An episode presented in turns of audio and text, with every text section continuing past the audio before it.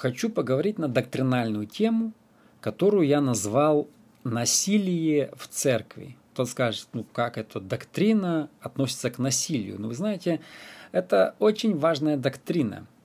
И святость, я считаю, самая важная доктрина в церкви, которая должна быть. Если нету святости, нету церкви как таковой. В церкви, в которой, которая вытеснила святость, это уже не церковь. Как бы меня кто ни критиковал, как бы меня кто ни называл, что я, может, говорю прямо или грубо, но, друзья, если в церкви не ценится святость, это не церковь. Не надо далеко ходить. В Портленде есть много церквей, в Даунтауне, в других местах.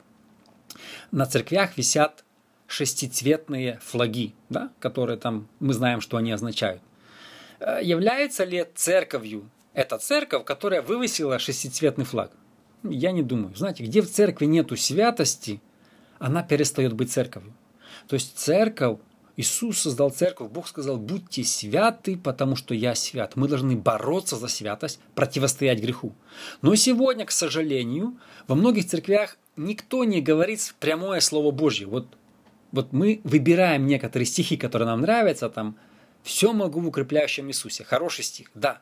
Но не только этот стих нужно проповедовать. Есть такие стихи, которые не всем церкви понравятся.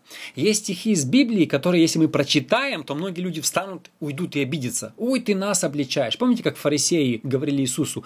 «Э, проповедуя так, ты нас обижаешь. Иисус, перестань говорить на все темы. Давай про хорошенькие, давай про сеятеля поговорим, э, притчу. Давай поговорим еще про, про доброго самарянина, давай поговорим, как помогать. Иисус говорит, есть время для доброго самарянина, а есть время для обличения. Есть время для святости. Понимаете? Мы не должны впадать ни в одну крайность. Возможно, некоторые церкви, в церквях только про грехи говорят. Это, это, это нельзя. Это одна крайность.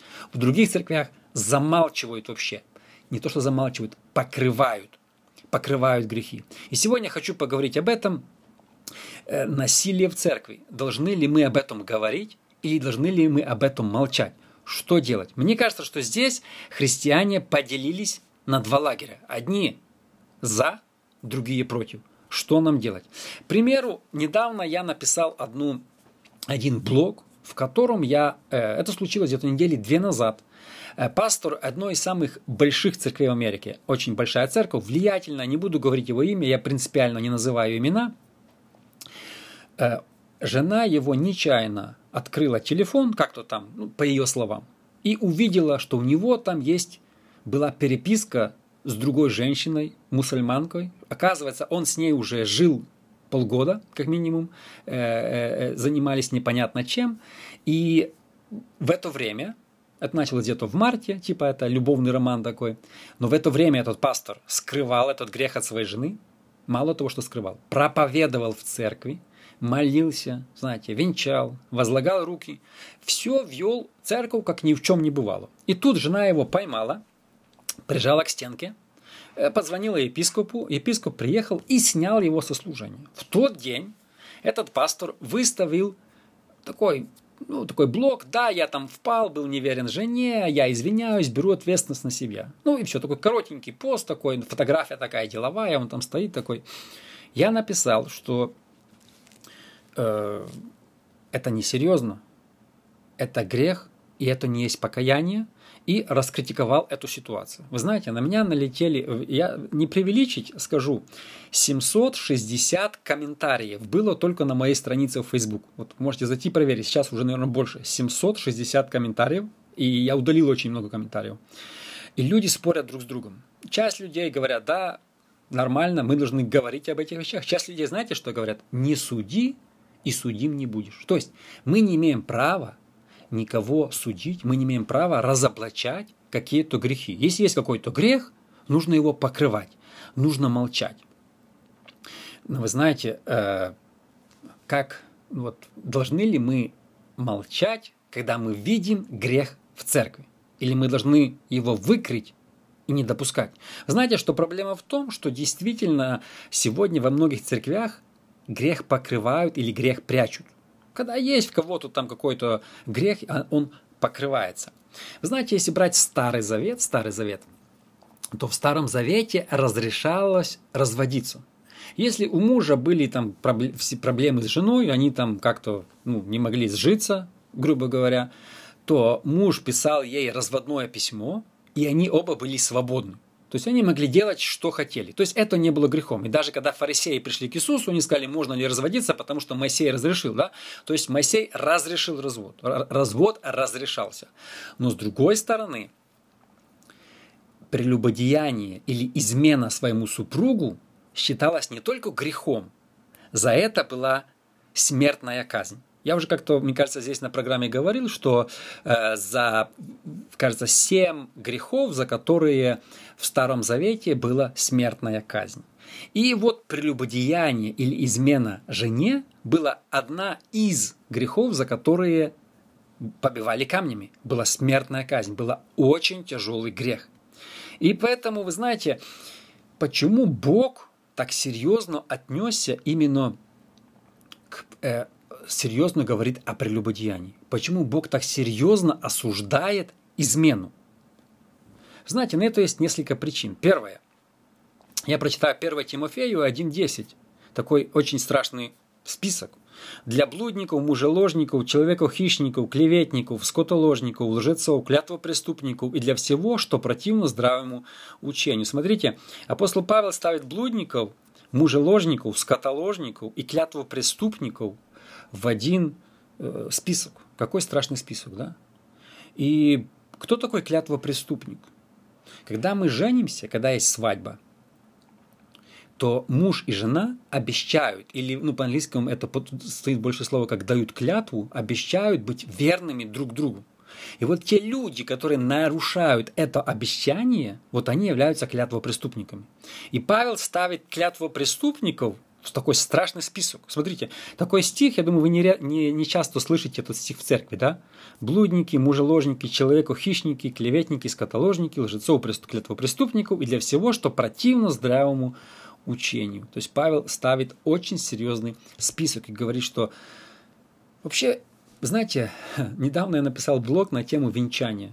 И, и многие христиане, христиане мне пишут, что венчание в церкви не обязательно. Я говорю, вы что, серьезно? Знаете, сегодня христиане, ну, удивляешься, каждый в себе на уме. Кто что хочет, то и сочиняет.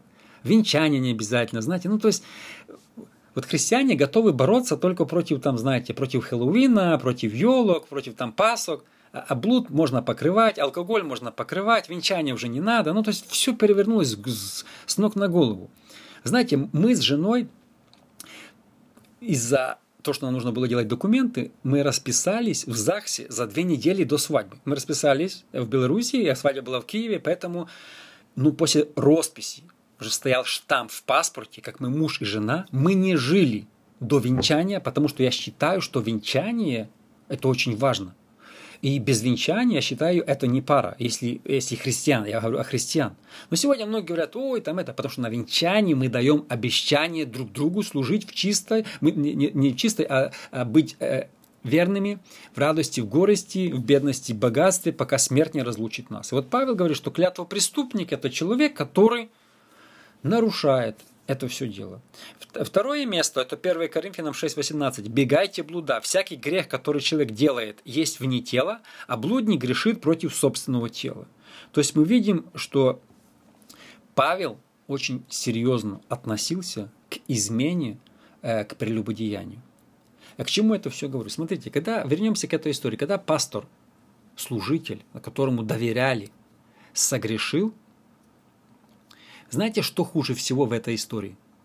Что он продолжал служить типа Богу, продолжал скрывать, в это время вел церковь, молился за людей, возлагал руки. Вы знаете, у меня есть целый блог, я написал, можете зайти посмотреть, что нельзя позволять, чтобы на вас возлагали руки все подряд в молитве.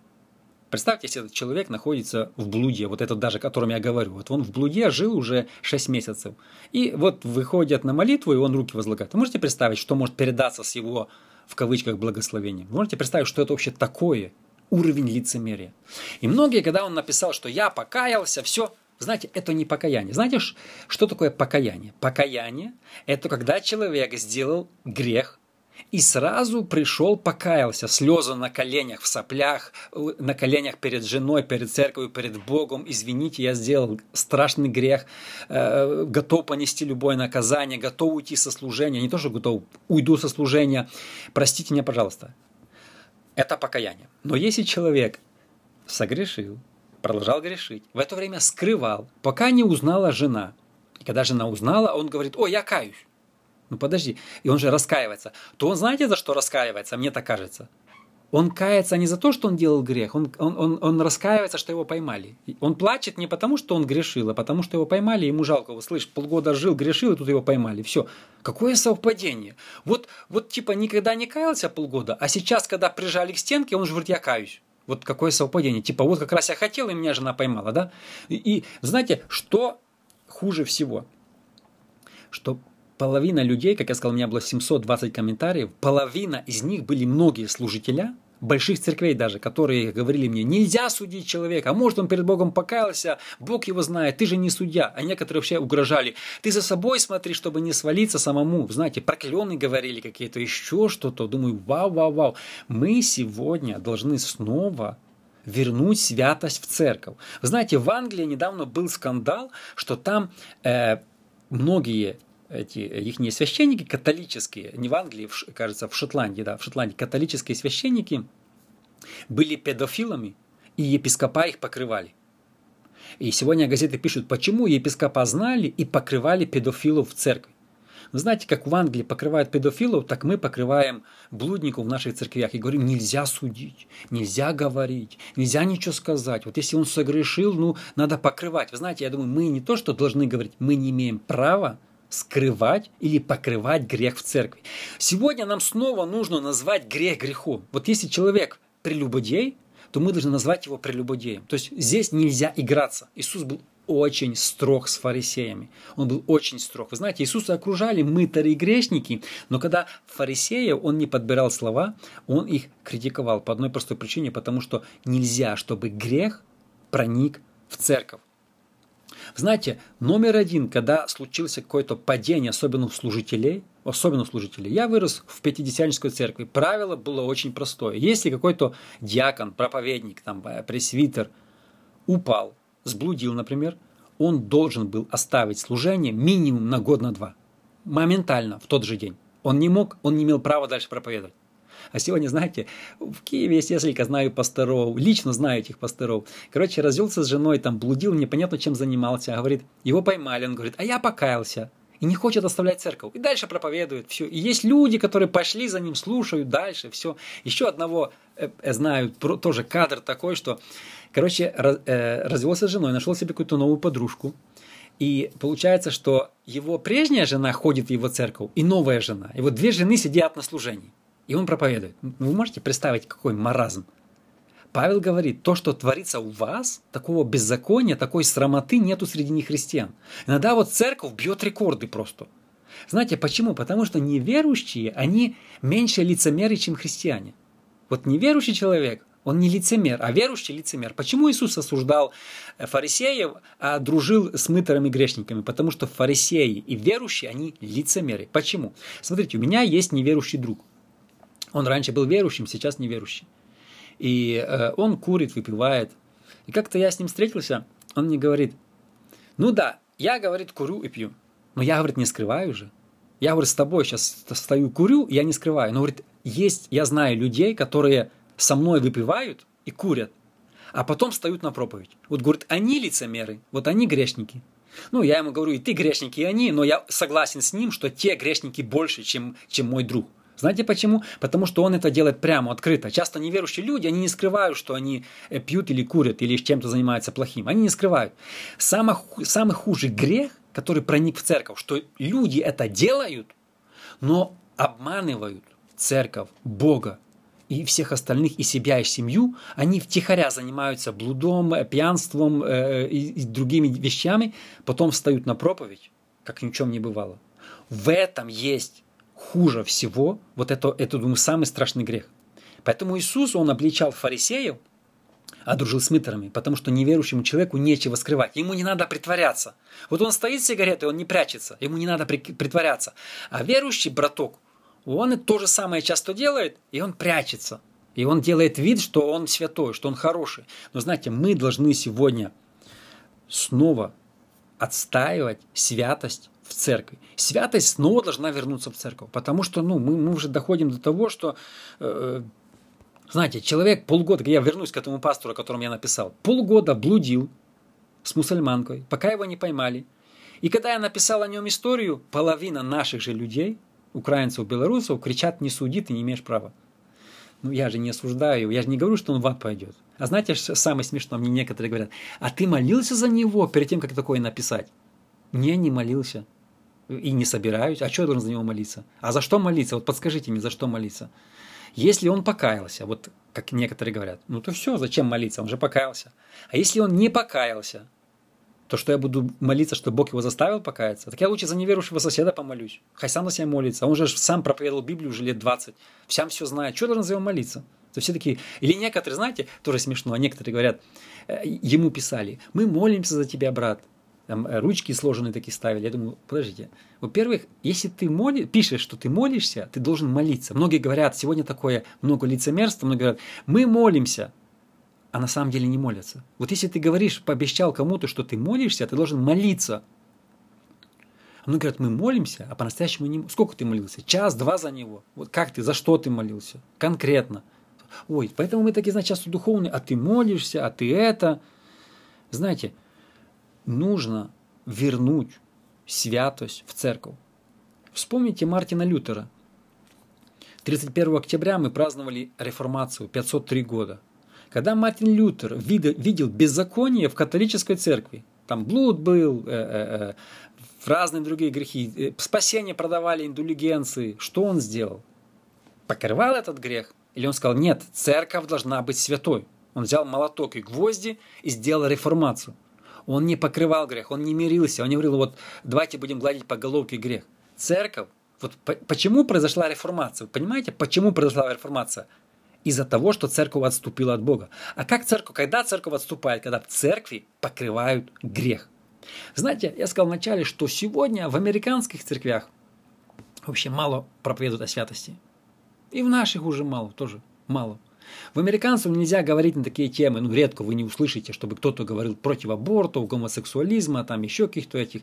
А в нас нельзя говорить против разводов, да, в нас нельзя говорить там против блуда, потому что, ну, как ты будешь говорить против этого, если там, ну, там знакомая, кто-то там в хоре сидит, э, э, знакомая пастора, дьякона, она там развелась и дальше поет, например, и это. Ну, как ты будешь говорить, ты будешь обижать людей. Поэтому, чтобы не разогнать людей, чтобы не упали пожертвования, мы стараемся говорить на такие, ну, такие вот более такие, знаете, общие темы, такие общие темы. Добрый самарянин. Это хорошо, но не всегда. Не каждое воскресенье должен быть добрый самарянин. Иисус взял бич и выгнал всех из храма. То есть есть разные темы, потому что церковь – это святость. Без святости церковь не есть церковь. Как я сказал, когда на церкви висит – шестицветный флаг, это уже не церковь, это просто какой-то, ну я не знаю, что это за сборище, это какой-то клуб. Если они повесили этот флаг, все, это не церковь. Потому что без святости церковь не есть церковь. И здесь очень важно, вы знаете, быть святым, э, э, выступать за святость, выступать за святость, не смиряться. Э, в Сиэтле был недавно случай, я эту церковь даже посещал, когда жил в Сиэтле раньше. Пастор типа имел отношение с секретаршей. Я думаю, что он имел отношение добровольно. Это я там свечку не держал, э, я не знаю, ну так, я так предполагаю. Потом их выкрыли, она же догадалась, что можно деньги, а церковь большая, она судит церковь теперь на миллион долларов. А почему она говорит, что я была на работе, типа устроена, а он был босс? И я боялась, что меня могут уволить, поэтому я пошла на эти отношения. Смотрите, пастора уже сняли давно. Она судит церковь, не пастора судит, а церковь. Сейчас э, о, о том пасторе, о котором я говорил в самом начале, о котором я написал и начался этот скандал, то же самое уже другие женщины начинают судить церковь, и церковь наняла адвокатов. Знаете, церковь может потерять здание, потому что они хотят миллионы долларов. Представляете, к чему при, при, привела тайная жизнь одного человека? Что они хотят отсудить миллионы долларов, потому что они начинают, понятно, они уже начинают преувеличивать. Но, ну, надо было думать головой. Если бы церковь сразу реагировала, боролась за святость, то этого бы не было. Смешно будет, когда в какую, какое-то здание церковное заберут, если кто-то отсудит из-за блуда или за прелюбодеяние, это будет позор, позор, позор. И мы не должны такого допускать. И мы должны сегодня об этом говорить. Но я сказал, как уже сегодня среди наших людей, наших пасторов, многие меня критиковали, говорили, зачем ты поднимаешь такую тему, эту тему надо прятать. Знаете, некоторые писали, а тебя же неверующие читают. Что это за позорище такое? Ну, типа мы должны прятать грех, как это наоборот, мы должны говорить, святость, Бог хочет, чтобы церковь была святой. Вот и все. Мне где-то три дня назад, три дня назад написала одна женщина в личную, в личную переписку на Инстаграме, написала и прислала мне видео и фотографии. Я не знаю, это правда или нет. Я не буду говорить, потому что я не спешу делать выводы. Написала, что один знаменитый пастор в Америке, протестантский служитель, я думаю, что если я сказал бы вам его фамилию, вы бы его знали, многие из вас, типа она говорит, что он с ней блудил, и у, не, у нее от него есть сын. Он говорит, он мне преподал водное крещение, потом э, провел меня домой, и у нас были отношения. Он скрывает, она писала сюда, она в Украине живет, он в Америке, она писала в Америку, в церковь, все откидают, говорит, письма откидают, он на меня кричит, положить трубку и скрывает, говорит, продолжает ездить, миссионер, проповедует, все, а сам уже лет 10 назад, как или сколько там ребенку этому. Знаете, я не знаю, это правда или нет, я не стану это судить, она спрашивает моего совета, я не знаю, потому что э, бывает клевета. Я сейчас хочу поговорить о клевете. Некоторые говорят, нет дыма без огня. Есть. Вот смотрите, Иосифа оклеветала жена Патифара. Да, она его оклеветала.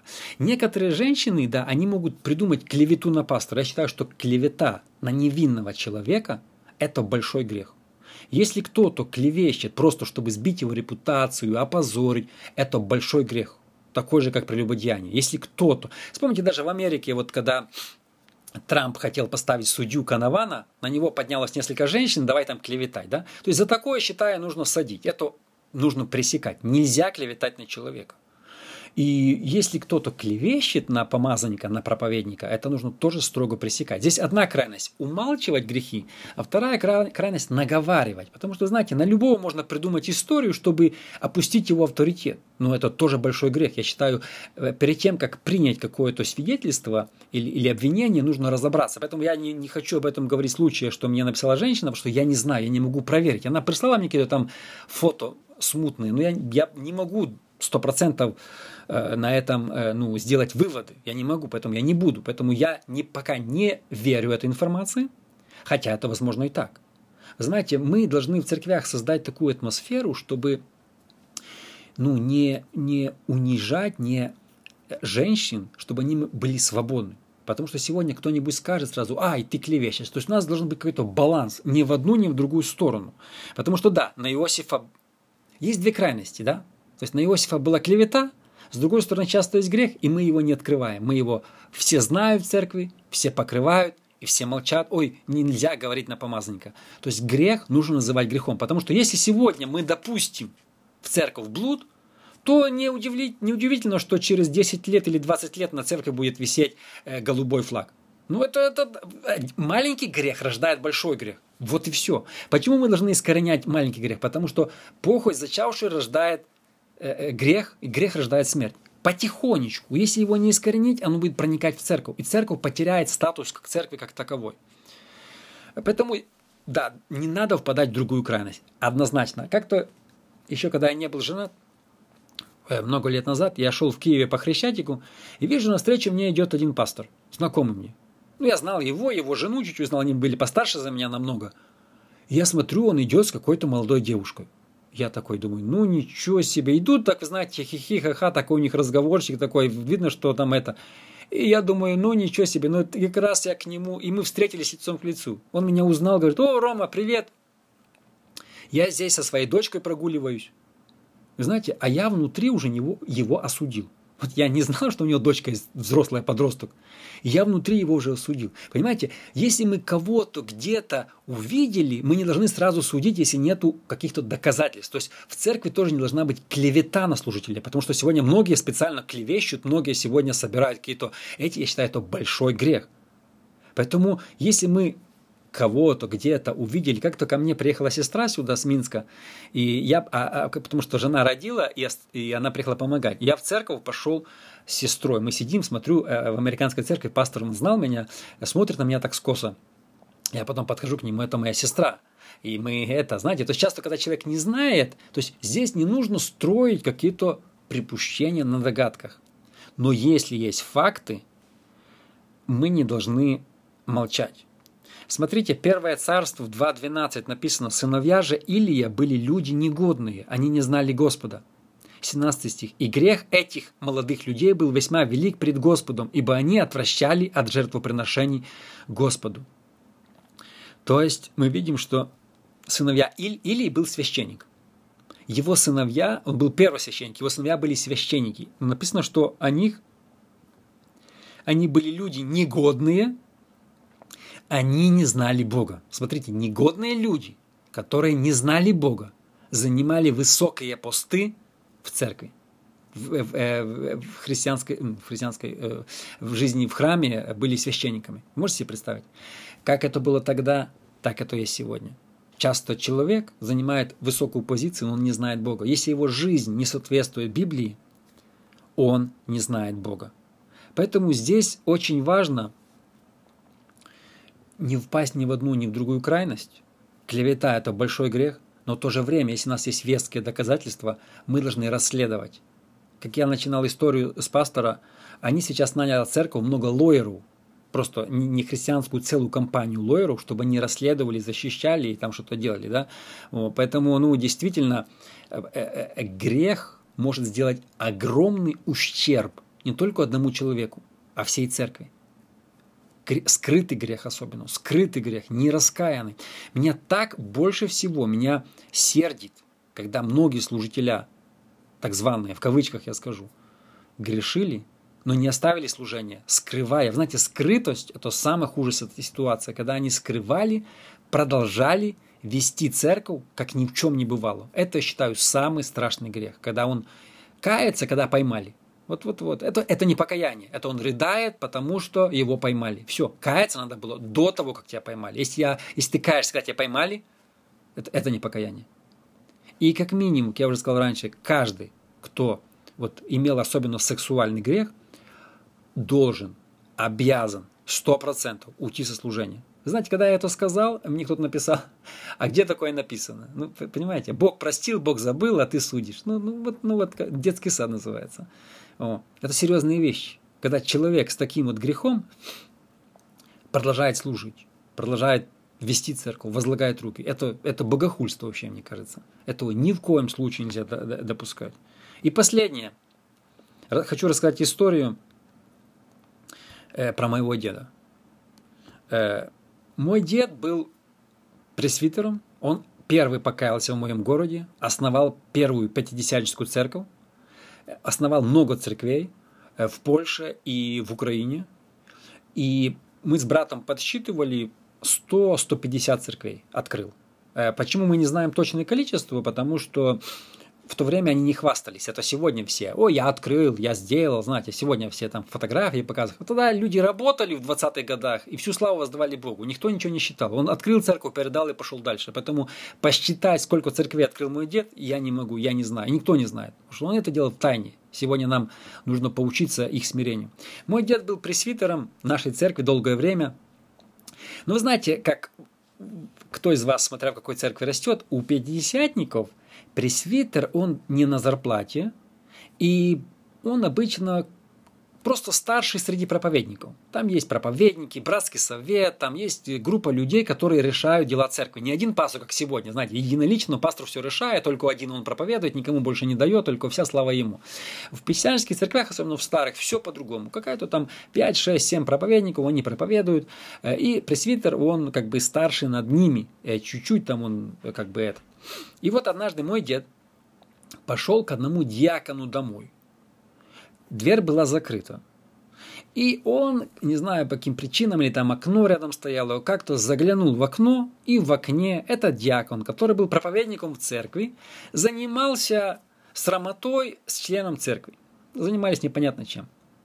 И мой дед пришел на братский совет и говорит, ну я видел этого проповедника, который тут так слезно проповедует, что он блудник, оказывается. Этот проповедник приходит, ложит руку на Библию и говорит, это клевета. Я клянусь, рука на Библию, все, ничего не было. Это все выдумки, это хотят меня опозорить, ничего не было.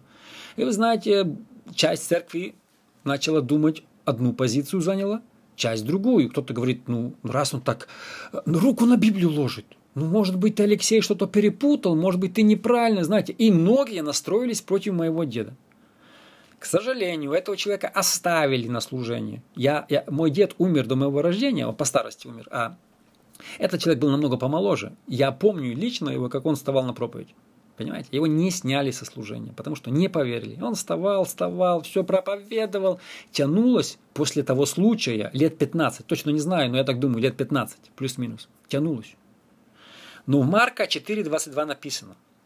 Нет ничего тайного, что не сделалось бы явным. И ничего не бывает потаенного, что не вышло бы наружу. Знаете, чьи-то грехи вылазят через месяц, а чьи-то через 30 лет. Но все тайное однажды станет явным. Э, уже перед смертью этот человек начал отходить от Бога, начал любить водочку, реже ходить на служение и в конце концов умер от водки с матом на устах. Потом женщина, с которой он это спал, она тоже пришла, призналась, что это так было. Люди тогда все говорили, в шоке были, и говорили, если бы нам вернуть Алексея и попросить у него прощения, что мы ему не поверили. Понимаете, есть люди, которые очень умело умеют все скрывать. Они живут безнаказанной жизнью десятками лет. Они, я думаю, вообще, как мы читали про сынов Илья, они вообще не верят, что Бог видит. Они, наверное, в Бога даже не верят. Ну, раз так, я не понимаю, вы можете представить мышление проповедника, который изменяет жене и продолжает проповедовать? Он думает, что Бог его не видит. Он думает, что, наверное, что Бога даже нет. Вы представляете, ну я, я не понимаю ум такого человека. Я понимаю, что согрешил, покаялся, сел на заднюю лавку. Еще понимаю, не устоял. Окей. Но вот такого вот, вот, вот нахальства, который продолжает проповедовать и отрицает, он просто не верит в Бога. Он просто смеется с Бога, с людей из церкви. Ха-ха-ха, вы меня не поймаете, я уже 15 лет живу, меня никто не поймал, не наказал, что хочу, то делаю. Понимаете? Но в Библии написано – нет ничего тайного, чтобы не, не сделалось явным. Однажды придет, я верю, любая тайна, даже после смерти человека, она выявится. Бог поругаем не бывает. Любая тайна, когда человек наглеет, когда он ведет такую двойную игру, двойную жизнь, Бог приведет его на суд. И когда я начал, когда я начал говорить эту сегодняшний подкаст э, про пастора, о котором я писал в Нью-Йорке, знаете, э, изменял жил непонятно как. Сейчас другие женщины подают, говорят, что уже это оттянулось три года, и типа, типа э, э, все Бог сделал явным теперь, тайное сделал явным, то христиане говорят, не-не-не-не, нельзя это делать явным, давайте пхать назад, давайте с этого снова сделаем секрет и будем молиться за него. Подождите, Бог тайные грехи сделал явными, что он признал, те признали. Суд вообще идет уже. Хотят там непонятно что э, отсудить. А христиане говорят, нельзя судить, молитесь, братья и сестры, мы еще пост возьмем, давайте еще там это. Там мне, мне там кто-то, кто что несет, кто-то мне Давида вспоминает, кто-то мне Фомарь вспоминает, там, знаете, кто-то там еще что-то. Ну, друзья, это Старый Завет, мы не должны все тыкать. Мы должны, я верю всем сердцем, мы должны бороться за святость в церкви. Без святости церковь, она не церковь. Если в церкви можно все, если в церкви можно блуд, пожалуйста, блудишь, проповедуешь, пожалуйста, это делаешь, пожалуйста, аборты, пожалуйста. Ну-ну, это уже не церковь. Эта организация не имеет права, я считаю, называться церковью.